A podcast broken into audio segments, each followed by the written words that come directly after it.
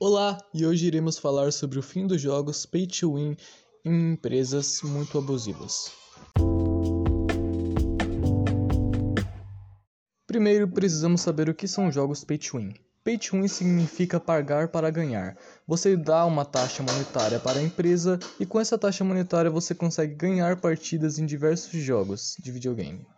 Muitas empresas lucram em cima disso e o jogo fica cada vez mais desbalanceado e muitos fãs das empresas criticam isso todos os dias para tentar mudar essa situação. Neste podcast de hoje, iremos falar sobre um projeto de lei feito para tirar os jogos pay to win das bancas. Eu vou explicar essa situação direito para vocês. No final do ano passado, tivemos uma polêmica quanto às caixas de loot de jogos como Fortnite, CSGO, Overwatch e alguns outros. Lugares como Bélgica e Holanda, inclusive, classificaram isso como jogo de azar e proibiram essa prática. Ela consiste em pagar por caixas com itens surpresa. Pode ser um grande item que ajuda bastante no jogo ou uma porcaria qualquer. Inclusive, o jogo Fortnite recentemente eliminou essas caixas do jogo. Mas tal caso chamou a atenção para outra prática que os jogos vêm fazendo, o chamado Pay to Win. Jogos que permitem que o jogador brinque gratuitamente, mas que facilita e muito a vida de quem está disposto a pagar para avançar no jogo. Bem conhecidos são os jogos que vendem baús que permitem um avanço no jogo. Enquanto quem escolhe não pagar deve esperar diversas horas para abrir os baús mais menos valiosos. Um exemplo de um jogo assim seria o Clash Royale. Clash Royale é um jogo na qual você adquire baús jogando algumas partidas, e com esses baús você pode receber diversas cartas de diversos personagens. Com essas cartas você avança no jogo de arena em arena.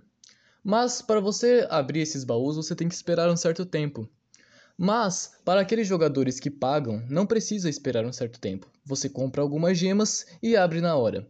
Quem não tem disponibilidade, quem não tem acesso, quem não tem dinheiro o suficiente para pagar esse, essas gemas, não consegue fazer com que as caixas abram rapidamente. Assim, jogadores que têm condições para pagar essas gemas conseguem avançar muito mais rapidamente para as outras arenas. Sem nenhum aumento de velocidade, que na qual se chama boost, ou alguma gema para pagar. Apenas moedas do jogo e que você não vai ter que pagar, usar seu dinheiro real para conseguir avançar. Já tivemos casos de adolescentes gastando mais de 50 mil dólares em um jogo de celular e de um homem que gastou mais de um milhão em um único jogo.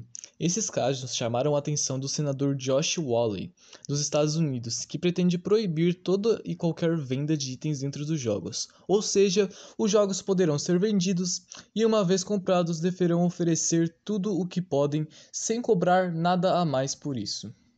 Um exemplo de empresa que utiliza o Pay to Win é a EA, que com seu jogo chamado FIFA e diversos outros jogos que utilizam esse mesmo fator, ela faz com que os jogadores paguem mais por um jogo que já compraram para avançar mais rapidamente. As redes sociais e os videogames caçam viciados, atraindo a atenção de nossas crianças e as tirando do mundo real, obtendo lucros ao fomentar hábitos compulsivos.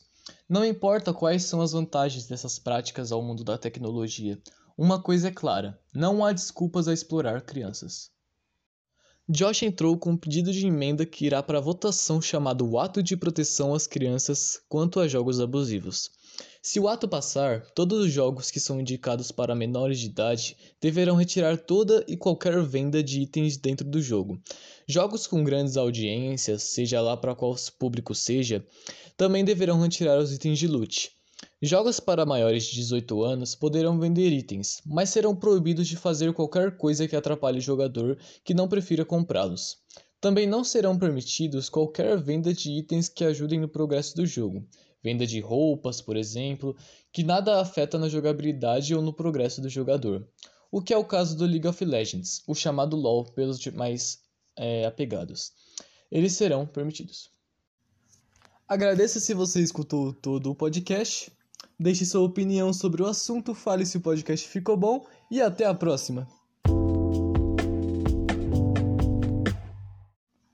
Agora é a parte que eu errei. Eu errei pra caramba, Sora.